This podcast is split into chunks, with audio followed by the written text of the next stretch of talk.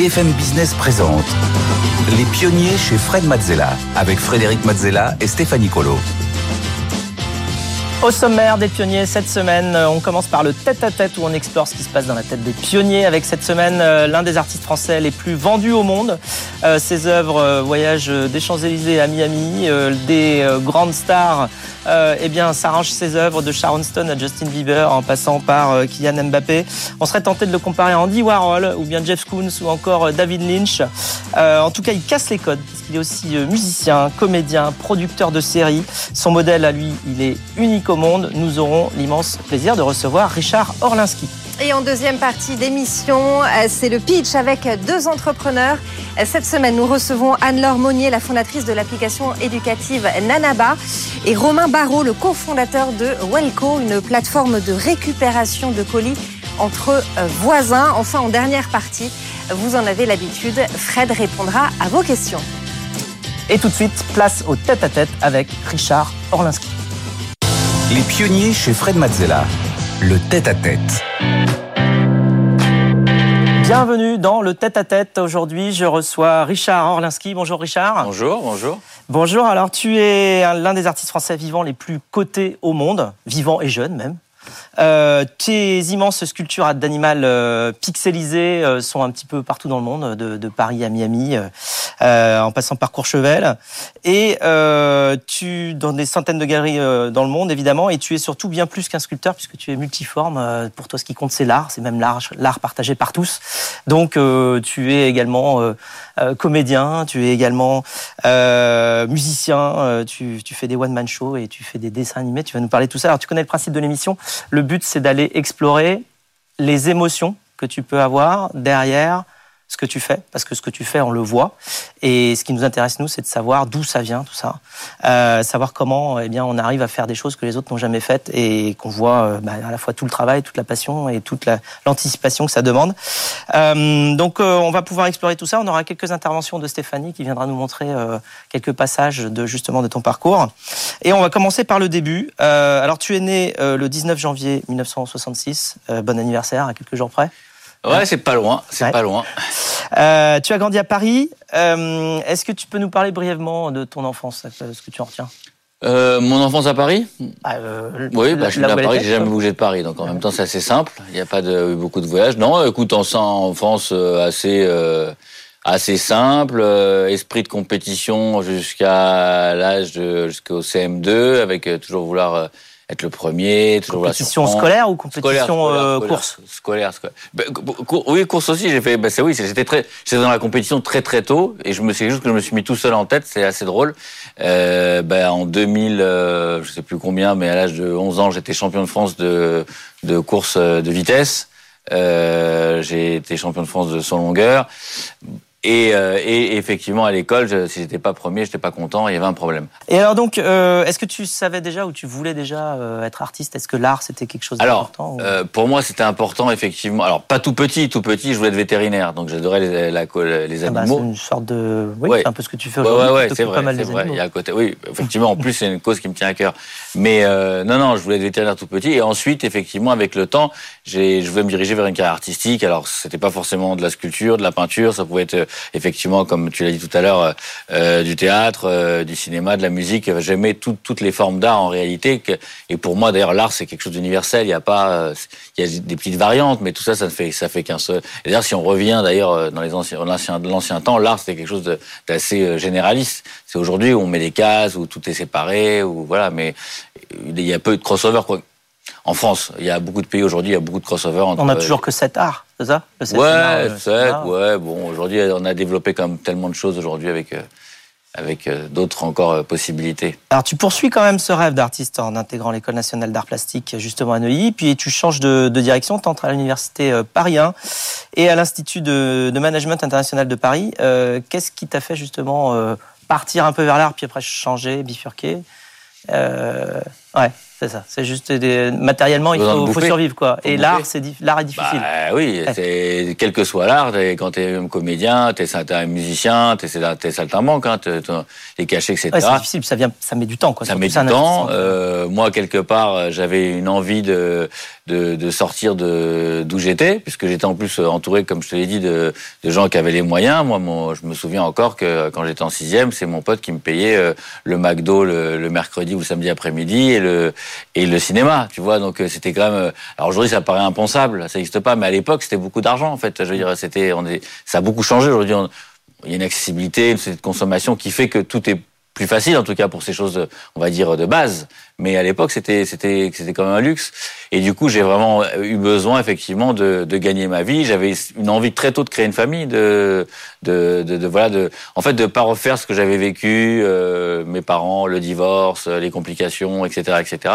Donc j'avais envie de, de changer tout ça. Et je me suis rendu compte que euh, même si j'ai fait des castings euh, dans, dans le cinéma, dans la pub, euh, je me suis rendu compte que c'était compliqué avant d'y arriver. Enfin, il y avait vraiment c'était un parcours du combattant.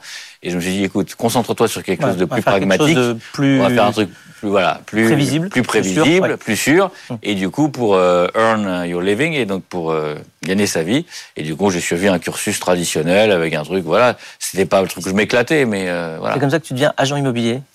Et designer. Oui, j'ai fait plein, de- j'ai fait plein, enfin, j'ai fait plein de métiers. Une fois que j'ai fait mon, effectivement, euh, j'ai fait un- une licence de gestion. Une fois que que j'ai fini cette ce truc-là, je, et même pendant ce temps-là, pendant la fac, je travaillais, j'étais coursier pendant la fac. Tout le monde trouvait que tu étais plutôt bon dans ce métier-là, mais toi, c'est pas ce qui te plaisait le plus. Et donc là, il y a un moment, tu t'es dit, ouais. je vais me réorienter. Comment ça s'est passé justement au niveau Non, de ce que tu as ressenti à ce moment-là pour décider d'aller Alors, en réalité, c'est pas ça. En bouger. réalité, c'est que j'étais, j'étais malheureux, en fait, tout simplement. C'était pas plus compliqué que ça. C'est que j'avais, l'impression de mener une existence vide de sens. Et bah, le problème, c'est que même si tu gagnes bien ta vie, etc., et que tu as l'impression que tu fais, je, en fait, je crée des choses. Et puis au bout de, je m'en désintéressais très rapidement. Donc j'ai- j'ai- j'aime bien. Je suis un développeur, je suis un, entrepreneur, donc euh, j'aime bien le début de l'histoire. Mais dès qu'on a passé, euh, dès qu'on a passé quelques jours après, ça me, je me désintéresse et je me dis que je sers plus à grand chose finalement. Donc euh, le Ouais, ce toi, tu, tu sers au démarrage Voilà, pour après, poser les, jalons, la Après, direction, la vision. Voilà. Et, et, et je me suis dit, mais c'est dommage d'utiliser que, que 5% ou 10% de ses capacités et ça, et ça me passionne pas. Et donc, je me suis dit, à un moment, euh, j'étais triste, j'étais pas bien, j'étais, euh, j'entrais le soir, j'étais mal chez moi, j'étais, j'étais dans un costume qui paraissait assez joli avec une belle voiture, une belle maison, une belle famille, mais c'était pas le, ça n'allait pas.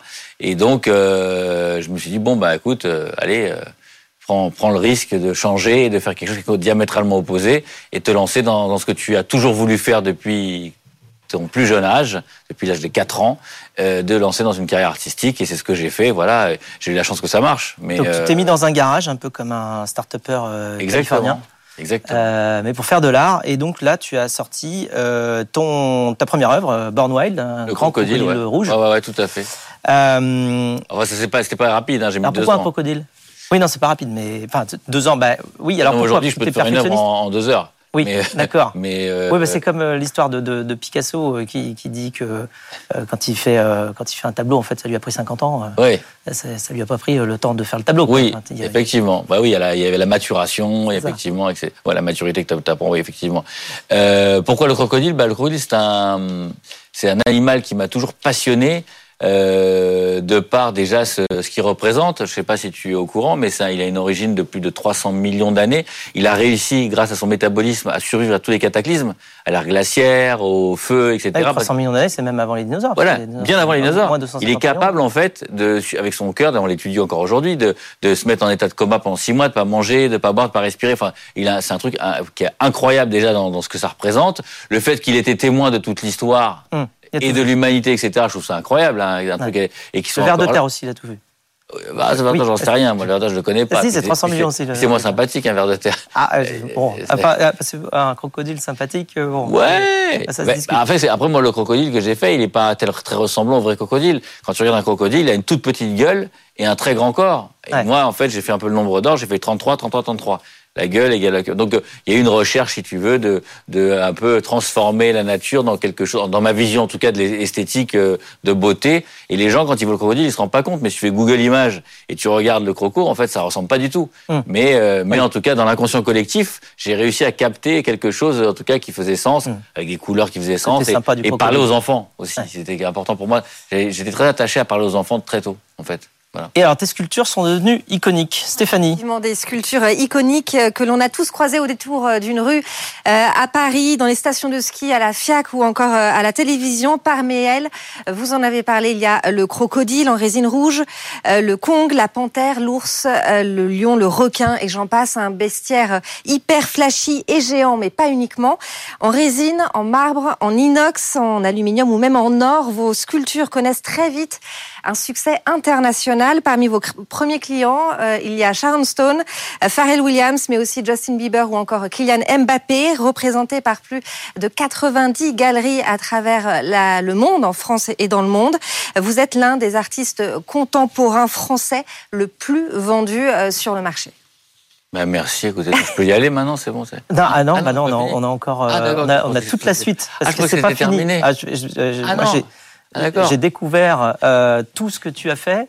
Je, vais, je vais t'en parler. Ah d'accord, ok. Euh, non, alors c'était comment le début? Parce que t'as pas tout de suite vendu des sculptures à Williams et Sharon Stone. Non, si. Alors ça, si, si, si. le, début, si tu veux, euh, bah, le début, début assez étonnant parce que je fort de fort de cette création que j'ai mis deux ans à réaliser avec mon côté perfectionniste et travailleur, je, je vais un petit peu naïvement présenter ce travail à une galerie dont on me parle.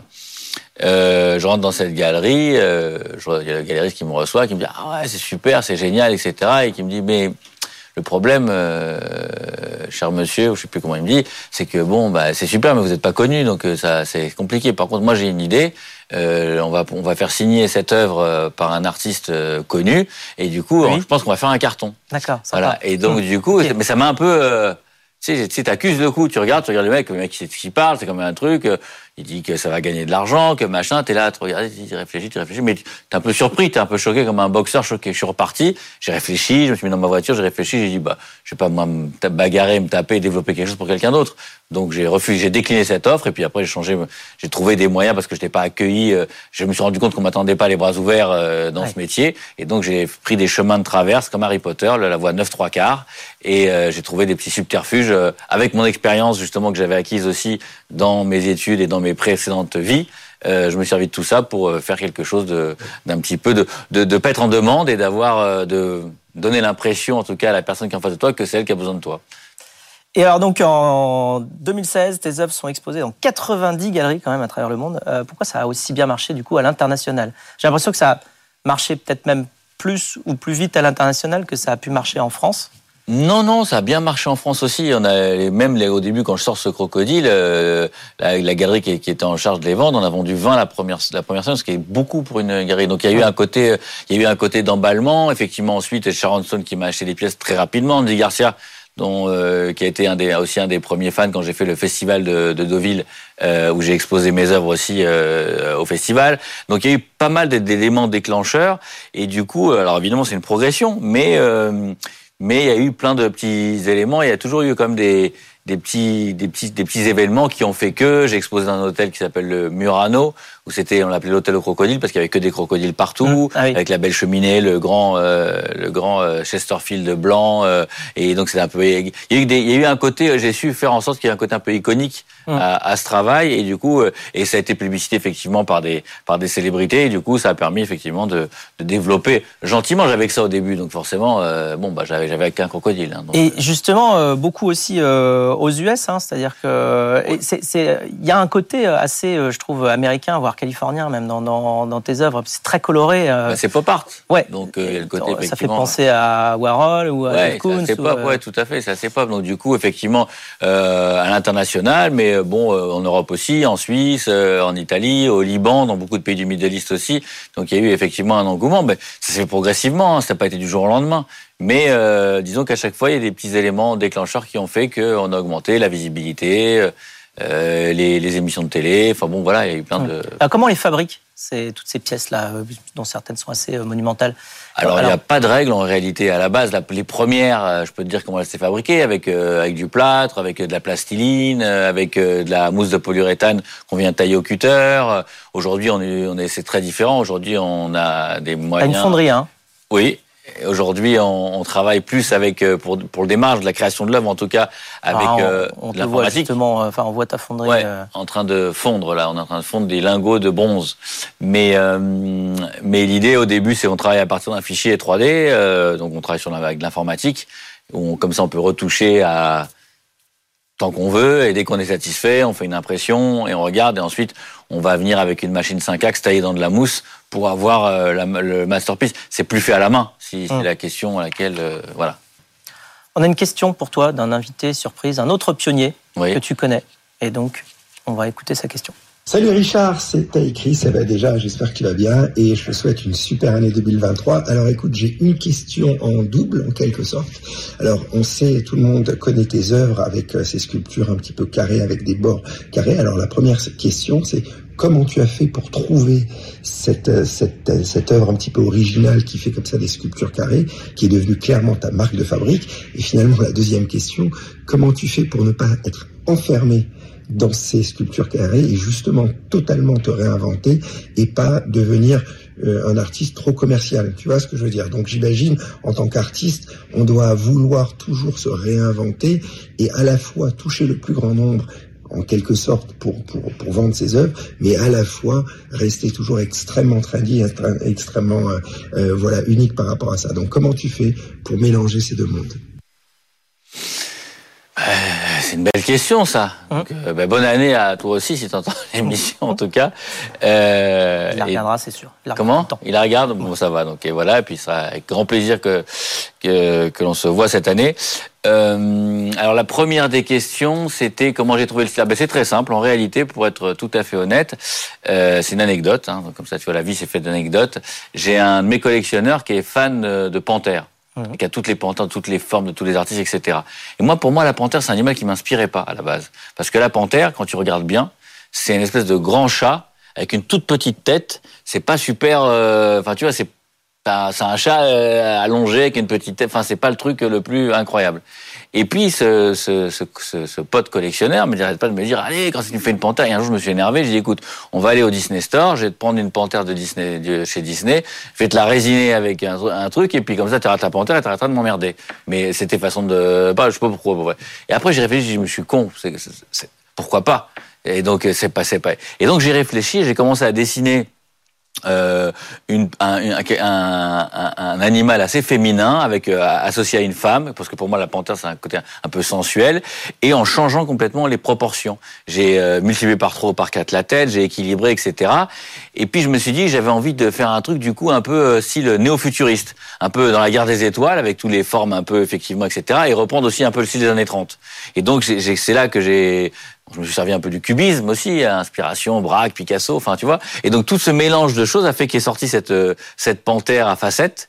Et, et, c'est la première fois que j'ai fait ça. J'ai dit putain mais c'est génial. Et du coup euh, je l'ai remercié. Je lui dis tu vois grâce à toi et grâce au fait que je t'ai plus ou moins mal parlé, mal mené sur ton parce qu'il me à chaque toutes les semaines il, disait la panthère, la panthère, la panthère. Et donc du coup ça m'a fait cette, cette création et ça a été un vrai un vrai best-seller et un vrai succès. On l'a sorti, on l'a inauguré, euh, je sais plus quand, en 2010 je crois.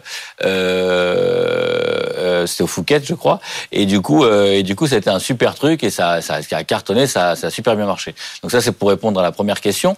Je suis pas enfermé dans ce style parce que je continue à faire des, des œuvres qui sont pas forcément à facettes, mais euh, mais c'est une marque de fabrique quand même. C'est une marque de fabrique, mais ma, ma force aujourd'hui, j'ai envie de dire, c'est effectivement de savoir se réinventer. C'est la liberté. C'est-à-dire que quand je peux étudier n'importe quel sujet. Aujourd'hui, il y a des caméras autour de nous. Si je, peux dire en sortant, tiens, ça serait cool de faire une caméra. Et donc, je vais faire cette caméra. Je suis, et je l'ai fait depuis le début. Donc, les gens au début, même mes, mes partenaires dans les ateliers, me disaient, mais c'est Orlinski, là, ce que c'est Orlinski. Je dis, mais qu'est-ce qui te dit que c'est Orlinski? Et en fait, quand tu réfléchis, il y a toujours un lien. Tu trouves toujours le lien, etc. Moi, je le vois pas au début. Hum. Mais avec le recul, je me dis, finalement, j'ai fait ça pour ça. Mais je me rends compte que a posteriori. Donc en réalité, cette liberté que j'ai pris au début, et c'est très intéressant la question qui pose ta crise, parce que moi je vois aujourd'hui beaucoup d'artistes sont enfermés dans leur style, et au-delà de ça, les peintres, par exemple, j'ai pas envie d'en citer, mais qui font un style, et dès qu'ils changent de style, les gens veulent plus acheter leur peinture. Et, donc, ce qui est coté, c'est la peinture qui a été cotée telle année, parce que c'est, mais le nouveau style ne plaît pas. Et moi, comme dès le départ, j'ai insufflé des trucs, j'ai travaillé sur l'armée russe, j'ai travaillé sur sur la guerre froide, j'ai tellement et, j'ai tellement étudié de domaines différents sur effectivement les, animaux préhistoriques, sur euh, euh, les vêtements, les jeans. Donc j'ai tout ce qui me passait par la tête, j'ai eu envie de pouvoir le, le, concrétiser, le matérialiser, ce qui fait qu'aujourd'hui j'ai une vraie liberté d'expression. Et puis aussi dans les techniques, quand je fais des panthères ajourées avec les, le côté des dentelles que je que je que je viens réétudier. Et euh, et puis on a aussi un phénomène dont il n'a pas parlé qui nous pousse aussi à, se réinventer, c'est la copie. Hum. Parce qu'il y a tellement de copies à travers le monde. Je pense que c'est un des artistes les plus copiés au monde depuis de l'histoire de l'humanité. Pourquoi? C'est pas parce que c'est j'en suis pas fier ni quoi que ce soit. C'est parce que comme ça se vend et que les gens sont capables je dis pas la non-culture, mais qui sont capables de vouloir avoir la même pièce et payer des milliers d'euros pour quelque chose qui, qui, qui vaut rien finalement. Euh, bon, c'est un phénomène qui est, qui est, très actuel. Donc tu vois que dans des pays, tu vois même euh, des pays, euh, des forts, là, mais plein. Tu vas en Turquie, au Maroc, euh, en, en, Chine, même dans des stations balnéaires à l'époque, voilà, d'Europe de, l'Est, où tu vois des trucs tout, tout est faux de A à Z, quoi. Et il y en a, il y en a partout. Et alors tu te réinventes tellement. Un jour, tu te dis, il faut que je sorte aussi de mon domaine de sculpture, parce qu'en fait, la case sculpture, elle est trop petite quelque part pour une expression artistique globale. C'est même en discutant avec euh, Ruquier, tu mmh. m'avais dit que euh, Ruquier t'a dit je veux bien te faire passer dans mon émission, mais je sais pas dans quelle case te mettre. Et donc euh, c'est le déclic. Tu te dis je vais me diversifier, je vais sortir de la case sculpture. Puis d'ailleurs il n'y a même pas trop de cases. et tu te lances dans la musique. un premier single Heartbeat avec Eva Simmons, suivi de plusieurs autres et ton dernier single qui s'appelle Icy avec Nicky Jam et Tory Lanez. Euh, qui est sorti en juillet 2022 et dont on va euh, écouter justement un extrait.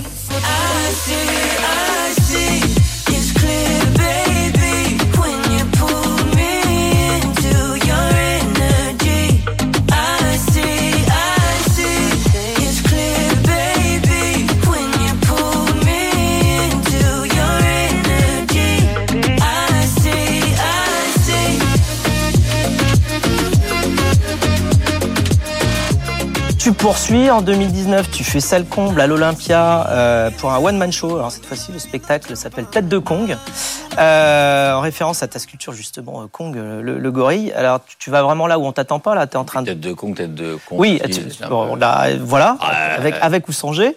Avec ou sans G, exactement, avec une écriture de Laurent Baffy. Et donc, donc voilà. Là, c'est complètement inattendu. Là, tu, tu fais, enfin, c'est tu savais, toi, un jour, que tu ferais un one-man show? Non, pas du tout. En fait, euh, pour le one-man show, euh, dans l'ordre, ce qui est important, on a parlé de la musique, un truc important dans la musique, c'est que oh, j'ai eu la chance de, de, de, créer un, de créer ce titre qui était numéro un des charts pendant presque trois semaines, de l'airplay, ce qui est incroyable pour un premier single, disque d'or je m'en suis rendu compte que l'année dernière parce que j'avais pas, on n'avait pas checké, mais il était, disque d'or, donc j'ai reçu mon disque d'or. D'accord. Enfin, un truc ah, donc ça, ça en plus comme ouais, euh, premier. T'as pas essayé de faire une sculpture disque d'or avec non, des facettes Pas encore, non. Ah, ça tente. Hein. Donc c'était comme une expérience assez assez intéressante et assez sympa, et aussi. Euh, pourquoi je parle de ça, c'est pour aussi un truc un peu anecdotique, c'est que j'avais fait d'autres sons avant, mais dont j'étais pas fier.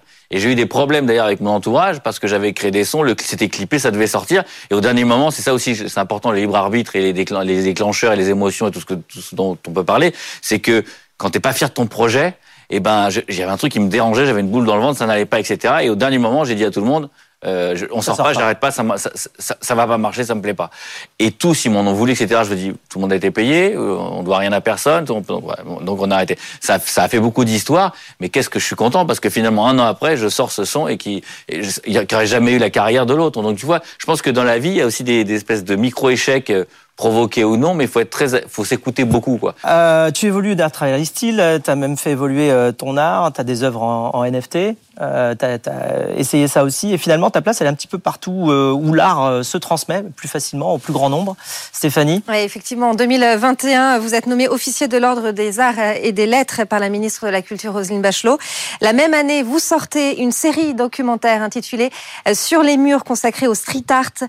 C'est sur TV5 Monde, dans laquelle vous vous mettez en lumière les artistes francophones en Europe et aux États-Unis, mais pas seulement dans le reste du monde également. La deuxième saison est sortie en octobre dernier et c'est aussi à la fin de l'année dernière euh, que vous avez, que vous vous êtes produit sur euh, la scène de la Comédie de Paris, dont euh, ce spectacle intitulé Cabaret avec un K. Vous revenez notamment durant ce spectacle sur votre parcours évidemment, mais aussi avec des, des petites anecdotes sur l'histoire de l'art, je crois. Absolument, oui, je raconte des choses sur l'histoire de l'art. Bah oui, les gens, ce qui est sympa, c'est qu'ils aiment bien apprendre des choses. En fait, il y a, il y a une... alors c'est un public qui est, qui est, assez hétéroclite en réalité parce que euh, c'est des gens qui m'ont connu dans la musique, qui m'ont connu dans l'art, qui sont des, des, des clients du shop. Euh, c'est vraiment euh, voilà, il y a tous les âges. C'est, euh, de 7 à 77 ans avec des, des, des milieux différents. Donc c'est assez marrant parce que je réunis des vraiment un public. Généralement, un artiste il a son public. On connaît le public de Bigard, on connaît le public de voilà de genre de, de Kev Adams. Euh, moi, vraiment, mon public, c'est vraiment c'est composé de plein de choses différentes, donc il faut arriver à plaire à tout le monde. C'est ah, un peu comme tu as pas mal d'amis, euh, quand tu as plusieurs groupes d'amis et que tu fais ton anniversaire. C'est très compliqué. C'est comme sur mes réseaux. C'est compliqué parce que quand je pose trop de sculptures, eh ben ça fait chier les autres. Quand je pose trop de lifestyle, les gens ils veulent des sculptures. Donc en fait, vu, quand t'as comme ça plusieurs vies, c'est très compliqué que ça satisfaire tout le monde. Mais du coup, j'essaie de distiller effectivement quelques petites anecdotes sur l'art, quelques petites choses sur, ma vie. Et voilà, de, on essaie de faire plaisir à tout le monde. Mais franchement, l'exercice pour le coup, il est pas facile. Tu fais beaucoup de collaborations avec euh, des marques, euh, de Lancôme à Disney. Euh, euh, notamment. Et tu, bon, tu as aussi d'autres projets. Tu vas lancer un dessin animé, c'est ça, dans quelques temps là Alors, je fais beaucoup de collaborations. Dans les grosses collaborations, il y a Hublot aussi, il y a Bic, qui est quelque chose qui est, qui est, qui est assez important, mais j'en ai effectivement beaucoup d'autres. J'adore faire les collaborations, de donner une nouvelle image. Je trouve que ce mariage entre une marque et, et, un artiste, elle est incroyable. Et on peut faire tellement de choses sympas. Il faut qu'en tout cas, ça soit, euh, il faut que ça soit un vrai un mariage. Euh, et effectivement, euh, on a un, un dessin animé. Qu'est-ce que tu vas chercher avec le dessin animé? Tu vas chercher nouveau bah, le dessin animé, c'est encore une forme d'expression que je trouve géniale. Déjà, déjà euh, des messages, parce que déjà dans un dessin animé avec du sens, c'est un, un, format famille où on va avec, euh, euh, euh on a des messages sur protection de la planète, euh, on a des messages de la bienveillance pour les enfants, les parents. Enfin, on a, oui, t'as plus d'express, t'as un espace où tu peux rajouter du texte. Ah bah oui, tu rajoutes du texte, tu rajoutes des, des, messages. Enfin, c'est, il y a des vraies vertus, si tu veux, bienveillantes, éducatrices, formatrices. Enfin l'avantage, c'est ça le dessin animé, c'est que ça peut te permettre de, communiquer avec le plus grand nombre encore. Moi, toujours, j'aime bien communiquer. C'est mainstream, euh, c'est accessible à toutes les bourses. Donc, euh, bon, il y a quand même beaucoup de paramètres qui, rejoignent mon univers. Et c'est animé, tu peux faire, moi, mes sculptures, elles bougent pas. Donc euh, l'avantage, c'est que tu peux faire bouger, tu peux faire vivre, en tout cas, des, des caractères, ce qui est quand même plutôt sympa. On a beaucoup de chance parce que tu as aussi fait des livres. Alors, tu as fait celui-ci, ce livre-là qui est très grand et qu'on ne peut plus acheter d'ailleurs, ouais. 2500 exemplaires, euh, qui est très euh, très marrant, mais aussi un livre que tout le monde peut se procurer qui s'appelle euh, Pourquoi j'ai cassé les codes? Pourquoi j'ai cassé les codes? Alors pourquoi? Parce que j'avais pas le choix. J'ai pas eu ah le bah choix. Voilà. voilà. simple. Sinon, je n'aurais pas cassé les codes et peut-être que j'aurais pas eu la carrière que j'ai aujourd'hui.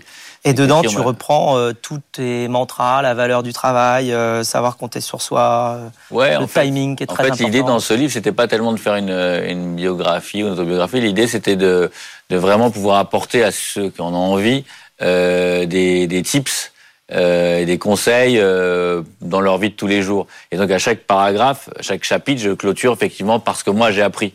Alors je dis pas qu'il faut le suivre à la lettre, mais en tout cas ça a aidé puisque j'ai reçu beaucoup beaucoup de courriers, de courriels suite à suite à ce, ce, ce livre et beaucoup de gens m'ont dit que ça les a beaucoup aidés en tout cas dans, dans leur vie. Donc même si j'avais pu aider deux personnes, j'aurais été content, ça m'aurait suffi. C'est que le, le, boulot était fait. C'est vraiment l'idée de, de, de, partager avec le plus grand nombre et de pouvoir euh, en tout cas donner euh, un aperçu de ce que moi j'ai vécu et peut-être gagner du temps une manière aussi de, de squeezer un petit peu et de, de bypasser certaines étapes que moi j'ai j'ai dû, euh, en tout cas, euh, subir. Et le partage d'expérience, ça sert à ça. Richard, merci beaucoup de nous avoir partagé ton énergie, ton optimisme, ton dynamisme, ta vision, ta passion. Euh, à bientôt en vrai ou en sculpture. Et euh, quant à nous, eh bien, on se retrouve juste après pour le pitch.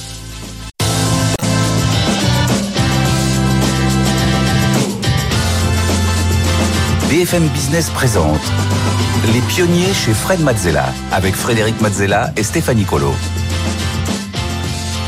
On continue avec euh, le pitch. Euh, chaque, semaine, vous savez qu'on reçoit des entrepreneurs, des pitchers qui viennent nous présenter leurs projets. Vous pouvez vous aussi d'ailleurs euh, candidater. Alors cette semaine, nous sommes avec Stéphanie Colo et Eric Salomon, fondateur de Time to Pitch. Bonjour.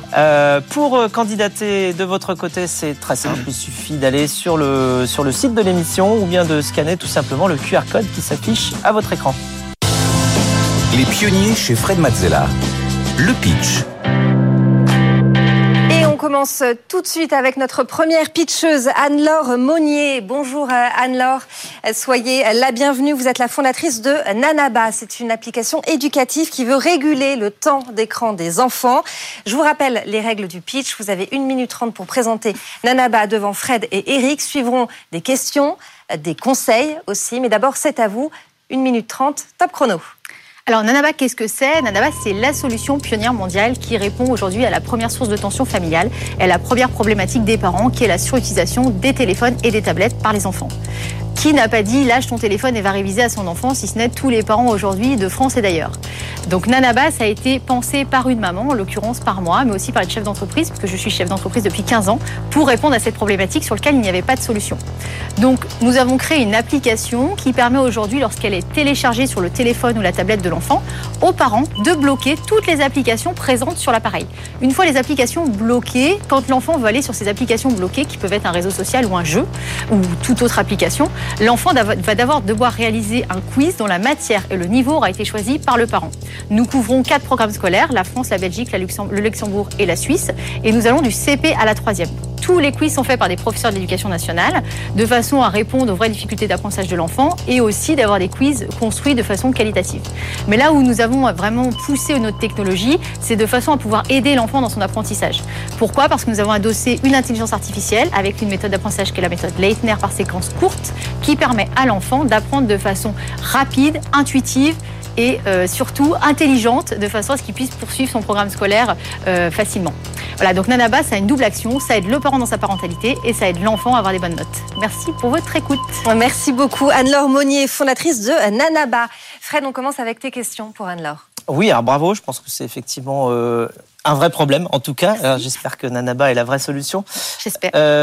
alors les enfants, ils n'ont pas d'autres moyens que de répondre aux questions pour réussir à débloquer les apps Parce qu'ils sont très très forts en hacking, les enfants. C'est vrai, c'est vrai. Alors les enfants sont très forts en hacking, mais comme c'est pensé par une maman qui avait aussi un petit génie euh, de la tech, on a mis pas mal de petites astuces de façon à ce qu'on puisse être sûr que l'enfant réponde à ses quiz avant de passer à une application. Déjà, on a, on a une non-désinstallation de l'application. Votre enfant, il, a contribué en fait, à euh, trouver les failles de hacking. C'est ça. Alors déjà, c'est par mon enfant que, j'ai eu l'idée, hein, puisque lui, justement, il était addict au téléphone et à la tablette. Donc, c'était un adolescent, quand, enfin, c'est toujours un adolescent d'ailleurs, il avait 12 ans quand j'ai eu l'idée. Euh, et donc, surtout, il adore manipuler le téléphone. Il est bien meilleur que moi sur l'utilisation numérique. Et donc, on lui fait tester. On a un groupement, de, on a un comité d'enfants au chez Nanaba qu'on réunit une fois par trimestre qui nous permet en fait de répondre aux, aux problématiques d'enfants. Donc, c'est-à-dire déjà avoir une application qui est plus intuitive et plus sympa à utiliser, mais aussi connaître les petites astuces de qu'est-ce qu'ils font et qu'est-ce qu'ils font pas. Et pour la petite anecdote, on a une fois une maman qui nous a écrit en SAV en disant là, votre application ne fonctionne pas. Votre application me dit que ma fille a, ben, c'était euh, l'application euh, TikTok. Ma fille a TikTok alors que ça n'est pas sur le téléphone. Et donc on a fait des recherches. Et en fait cette, euh, cette jeune fille qui avait quand même 9 ans, elle avait tout simplement changé la vignette du téléphone, changé la vignette de TikTok pour faire croire qu'elle allait sur la météo. Et donc elle allait tout le temps sur la météo. Donc on s'est dit il y a quelque chose qui est anormal sur la météo. Et donc donc c'est des petites astuces d'enfants pour dire qu'en effet ils sont très malins, mais que chez Nanaba on essaie d'être plus malin qu'eux. Alors, 80, vous dites que 94% des enfants améliorent leurs résultats scolaires après trois semaines d'utilisation de Nanaba Comment vous le prouvez? Alors on a fait un panel. Alors, on fait un panel utilisateur, donc auprès, on communique énormément auprès de nos utilisateurs. C'est pour ça que ça nous permet aussi d'améliorer en permanence notre application. Et donc les retours que nous avons des utilisateurs qui nous répondent, bien sûr il y en a certains qui ne nous répondent pas, mais on a une grosse grosse euh, panel d'utilisateurs qui nous répondent. C'est que les enfants aujourd'hui témoignent sur le fait qu'ils ont une amélioration sur leurs difficultés d'apprentissage au bout de trois semaines. Pourquoi c'est aussi rapide? Parce que l'enfant il va tous les jours sur son sur son téléphone et sa tablette. Il faut savoir qu'aujourd'hui en France les enfants ils passent en moyenne 2h40 par jour sur le téléphone et tablette, c'est énorme. C'est 6h30 aux États-Unis. Hein, à quel âge? euh, Ça dépend de l'âge peut-être euh, C'est à partir de 5 ans. C'est vraiment la tranche d'âge 5, 5, 14 ans qui est, euh, qui est, qui est sur ce panel-là. Au-dessus de 14 ans, je n'ose même pas vous donner les chiffres parce que les chiffres, ils s'emballent vraiment. Donc nous, on est sur les 6-15 ans, c'est-à-dire CP, 3e, où il y a le plus gros taux de décrochage scolaire. Et c'est là où il y a le plus grosse activité et liberté, malheureusement, sur, sur les réseaux sociaux. Euh, et donc, euh, les résultats, en fait, sont assez probants parce que l'enfant, il y va régulièrement. Et comme l'intelligence artificielle, à l'intérieur, travaille sur ses lacunes et ses difficultés, eh ben, il, il apprend, en fait, très rapidement ce qu'il n'arrive pas à apprendre sur son cahier. Euh, on passe à, toi, Eric, et tes remarques sur euh, le pitch d'Anne-Laure. Qu'est-ce que tu en as pensé? Bon, d'abord, bravo Anne-Laure. Attends, j'ai peur. peur? Non, mais on voit tout de suite, c'est une super boîte, tu maîtrises. C'est gentil. C'est génial. Ah, mais qu'est-ce que tu parles vite? Je sais. J'en peux plus. Et en fait, j'avais l'impression que tu courais devant moi et que j'essayais de te rattraper et je t'ai jamais rattrapé et j'ai raté la moitié de ton pitch. Et d'ailleurs, euh, Fred dit 94%, je les avais pas entendus. Et je pense que j'ai raté énormément de choses parce que mon cerveau, il met un temps, et le cerveau de tout le monde met un temps à entendre des choses nouvelles, à les digérer. Et donc, pour mon confort, il faut absolument, mon confort est celui des gens qui t'écoutent. Il faut absolument que tu fasses un effort pour avoir un débit moindre. C'est important et, à la limite, tu, bien sûr, il y aura moins d'informations, mais ce seront les informations les plus importantes. Mm.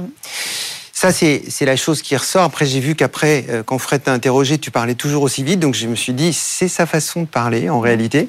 Mais je pense qu'il faut faire un effort de ce côté-là. Ensuite, le démarrage. Tout le monde sait ici que c'est un peu mon hobby. Euh, il y en a trop. Et puis, je trouve que la première euh, chose que tu dis, elle n'est pas importante. D'accord. C'est la première solution mondiale. Mais quoi, en fait? De quoi? Et tu le dis juste après. Mais comme première solution mondiale, ça fait beaucoup de bruit, ça étouffe ce que tu dis après. Et on a du mal à. Il faut vraiment qu'on fasse un effort. Et ça, il faut jamais que ceux qui t'écoutent aient, besoin, aient besoin de faire un effort pour entendre ce que tu vas dire. Et là, ça devient super intéressant. Mais quelques secondes plus tard, tu dis quel parent on n'a pas dit Lâche ton écran, il va réviser. Démarre par ça. C'est du storytelling pur, c'est génial. Quel parent Et tout le monde va dire Ah ouais, moi, c'est sûr que je l'ai dit. Et derrière, tu peux te dire Vous n'aurez plus besoin de le dire. Donc, l'histoire de la Première mondiale, ça a l'air de, faire plaisir, mais honnêtement, c'est peut-être bien pour les gens qui investiront chez toi. Mais l'histoire que tu racontes, ce que tu résous, ça passe d'abord par ta propre histoire et cette phrase quel parent n'a pas dit lâche ton écran, il va réviser s'il te plaît. Et, là, déjà, tu as dit la moitié, et ça y est, tu es sur les bons rails. Voilà mon point. Très bien. Je te remercie. Peut-être des, réponses euh, euh, aux interrogations d'Éric. Euh, Très bien, euh, l'interrogation, malheureusement, en tout cas le constat de ma rapidité de débit, je la connais. Hein, donc je sais que moi-même mes collaborateurs me le disent souvent. donc voilà, je suis plus qu'un train hein, quand je parle, mais j'essaie de, j'essaie, j'essaie vraiment de freiner. Mais je pense que je suis tellement prise par par ce par ce projet qui me tient tant à cœur que que je suis emballée emballée dans, dans le bonheur de le partager. Mmh. Mais c'est quelque chose sur lequel je dois travailler impérativement et voilà. Donc je vais aller me mettre au yoga, je crois. Parce que toi, tu connais, mais les gens qui tu connais, donc c'est déjà digéré. Les gens qui sont en face de toi, ils connaissent pas. Il faut leur laisser un peu de temps. Très bien. Merci beaucoup. bravo en tout cas. Merci, beaucoup, Anne-Laure Monnier, donc euh, fondatrice de Nanaba. Merci. Au revoir. On, accueille tout de suite notre deuxième pitcher du jour, Romain Barrault, cofondateur de Welco, plateforme de récupération de colis entre voisins. Bonjour Romain. Bonjour. Je vous rappelle les règles. Vous avez une minute trente pour euh, pitcher devant Fred et Eric. Suivront euh, des questions, des conseils. Mais d'abord, c'est à vous. Top chrono. Bonjour. Euh, un consommateur sur deux est absent de son domicile quand un livreur passe pour lui déposer un colis, ce qui engendre derrière de nombreux kilomètres de détours pour euh, chercher ses colis, sans parler des colis dégradés, volés ou perdus. Alors chez Welco, on a une conviction. Cette conviction, c'est celle de revaloriser le secteur de la logistique grâce à l'humain. Et chez Welco, on a créé une application mobile qui euh, engage une communauté de particuliers disponible en journée noter, géolocaliser et récompenser pour sauver nos colis. Donc Welco, c'est la solution du dernier mètre qui réinvente le point relais et transforme la frustration en satisfaction de pouvoir récupérer son colis au bon moment. Les bénéfices, d'abord pour les consommateurs, c'est utiliser une solution euh, plus proche, plus flexible pour récupérer ses colis avec un impact social, environnemental significatif. Pour euh, les transporteurs, c'est euh, l'optimisation des tournées de livraison et une solution pour éviter les seconds passages. Les e-commerçants, c'est une solution qui permet de satisfaire les consommateurs et un client bien livré est un client fidélisé. Alors Welco, c'est 65 000 aujourd'hui relais particuliers présents partout en France. C'est l'ouverture d'un premier pays européen. C'est aujourd'hui euh, le demi-million euh, de colis sauvés euh, en 2022 et des centaines de milliers d'euros déjà reversés au sein de notre communauté. Alors simplement, si vous souhaitez devenir le super-héros de votre quartier, rejoignez notre communauté. Merci, beaucoup Romain Barrault, cofondateur de Welco. Fred, tes questions pour Romain alors très bien, très bonne idée. En plus, c'est très euh, communautaire, social. Enfin, euh, voilà. Vous ce que c'est. Euh, voilà, entraide entre particuliers, donc j'adore. les voisins qui stockent les paquets. Alors j'ai deux questions. Premièrement, c'est effectivement, vous parlez de super héros. Je pense que il y a assez vite un ou quelques voisins qui se retrouvent être les super héros du coin mm. parce qu'ils récupèrent tous les paquets. Mm. Et alors justement, comment est-ce qu'on les rémunère d'une certaine manière, autrement qu'en leur disant merci, ce qui est bien. Mais vous parlez d'euros reversés, donc comment ça se passe? En fait, nous, on est euh, rémunéré par nos clients au colis récupéré.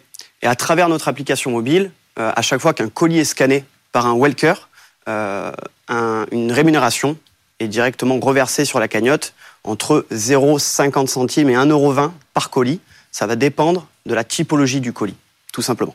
D'accord. Donc c'est l'entreprise qui livre qui vous paye. Exactement. Ce sont et vous, vous reversez l'argent aux voisins. Exactement. Tout à fait et on pratique l'économie collaborative.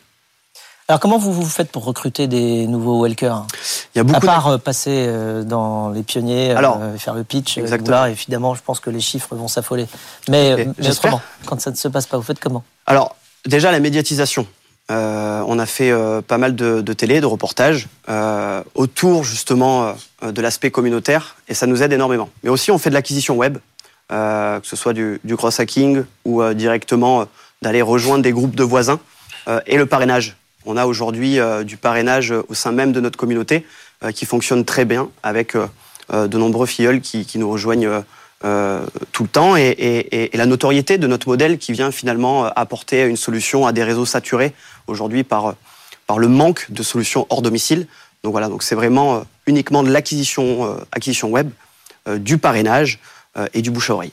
Et donc c'est vraiment plutôt les transporteurs qui vous payent quand les euh, colis sont livrés, ce ne sont pas les e-commerçants. Hein. Alors c'est les deux.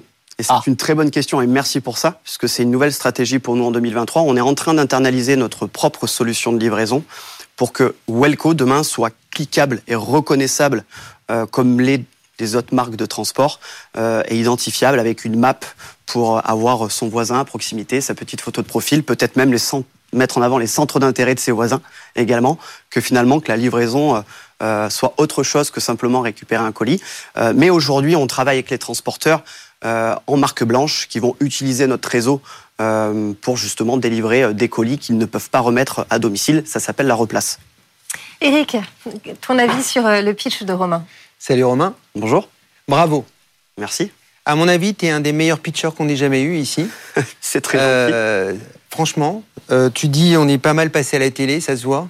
Euh, tout est en place. Ok, merci beaucoup. C'est ta qualité. Ok. C'est ton défaut aussi.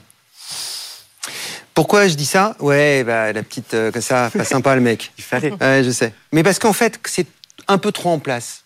Des fois, j'ai envie de te dire, monte le son, monte le son, Romain, s'il te plaît. Hmm. C'est tout un peu pareil. Je voudrais que tu modules plus. Je voudrais que tu montes le son, que tu modules plus. Comme tout est en place, c'est bien, c'est aligné, on voit que tu es, posé, tu réponds bien aux questions, tu as réponse à tout. Et franchement, ça donne envie et c'est top.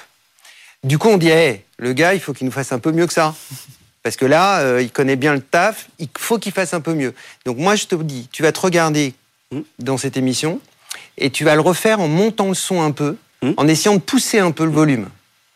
Tu vas te faire enregistrer, tu vas comparer et tu vas voir que c'est vachement mieux. Ben, avec plaisir, je pourrais même revenir pour. tu vois ça avec Fred, c'est le patron. non, mais Tu vois ça avec mon, Théâtralisé. Non, il a dit, il veut faire du média, il veut passer. Il, veut, qu'on parle de lui, il veut revenir plusieurs fois. Mais, mais vraiment, bravo. Mais euh, ça manque de défauts presque, tu vois. Et donc je cherchais le son, la modulation. Hmm. Pousse un peu, un peu plus puissant. Sinon c'est vraiment super bien. J'ai tendance à parler fort de base, donc j'ai essayé de me contenir. Euh, à parler plus fort. Très bien. Mais bravo. Très bien, super, bravo. Merci beaucoup. Merci, beaucoup, Romain Barrault, cofondateur de euh, Welco. Euh, merci beaucoup, Eric. On te retrouve la semaine prochaine dans Les Pionniers. Euh, et je vous rappelle que si vous voulez venir euh, pitcher, c'est très simple. Hein. Vous pouvez nous écrire lespionniers@bfmbusiness.fr. Il y a aussi la page des pionniers sur le site, le QR code qui s'affiche également sur votre écran. Fred, on reste ensemble. C'est parti pour Fred vous répond. Les pionniers chez Fred Mazzella. Fred vous répond. On continue avec euh, vos questions. Chaque semaine, vous pouvez euh, nous envoyer vos questions auxquelles je répondrai durant l'émission.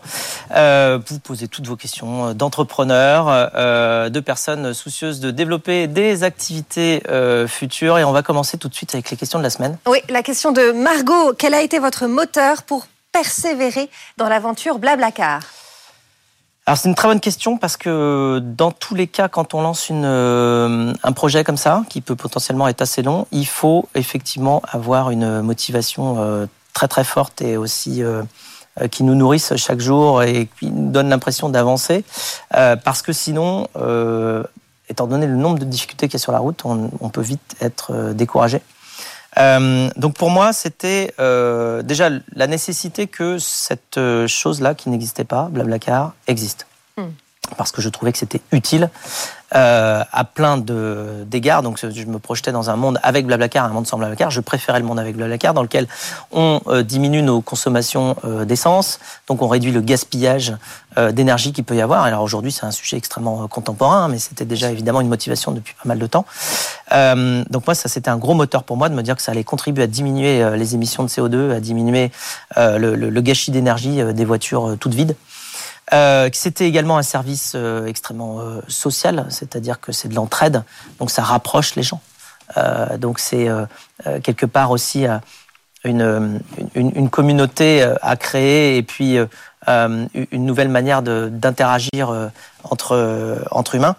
voilà, donc c'est les deux grandes, deux grandes motivations, on va dire, de vouloir que ça, ça existe. Évidemment, ensuite, la raison pour laquelle ça marchait, on s'est rendu compte principalement que c'était grâce à cette économie d'énergie que ça crée des économies tout court, des économies d'argent. Et alors ça, du coup, ça fait que euh, ça aide tout le monde à essayer, euh, au moins essayer une, première fois pour, euh, pour voir ce que c'est. Et en général, quand on commence le covoiturage, on continue, donc, donc ça fonctionne. Mais c'est vrai qu'il faut une motivation assez large, assez grande, pas forcément chiffrée, hein, parce que là, ce dont on parle, c'est une, une mission très très large. Hein. C'est pas alors aujourd'hui, il y a une communauté de 100 millions de personnes qui font du covoiturage dans le monde, donc c'est beaucoup, mais ça n'a jamais été un objectif de, dire 10 millions, 100 millions ou un milliard de personnes qui font du covoiturage, mais plutôt la mission euh, d'aller euh, véritablement résoudre un problème, euh, notamment pour moi le gaspillage, et puis réussir à rapprocher un peu plus les gens.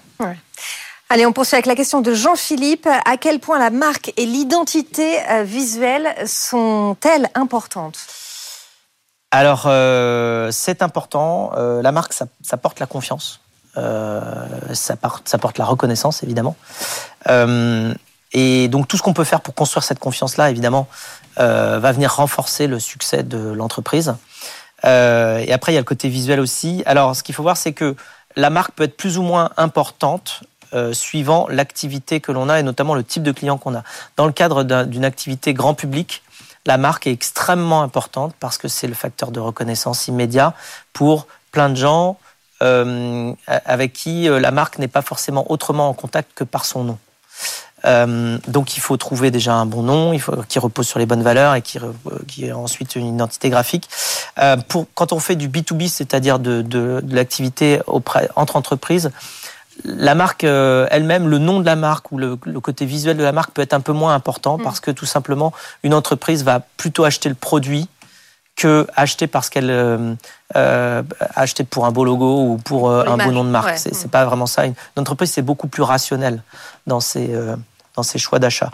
donc en fait, c'est ces trois aspects-là qui sont très importants dans une marque les valeurs de marque, le nom de la marque et l'identité de la marque. C'est ce que je résume par euh, la méthode Vanolo, euh, c'est-à-dire euh, les valeurs, le nom et le logo, qui permet justement de se concentrer dans cet ordre-là quand on cherche à créer une marque sur ce qui va être important pour apporter toute la, toute la valeur que la marque peut donner à une société. Mm. Donc on commence par les valeurs. Grâce à ces valeurs-là, on arrive à déterminer un nom qui correspond à ces valeurs-là. et ensuite, une identité visuelle, ça vient vraiment généralement à la fin Autant de conseils que vous pouvez retrouver dans le livre de euh, Fred, Mission euh, Blablacar. Euh, Fred, c'est la fin de cette émission, Et oui, mais on se retrouve la semaine prochaine. heureusement. Bon week-end. Bon week-end.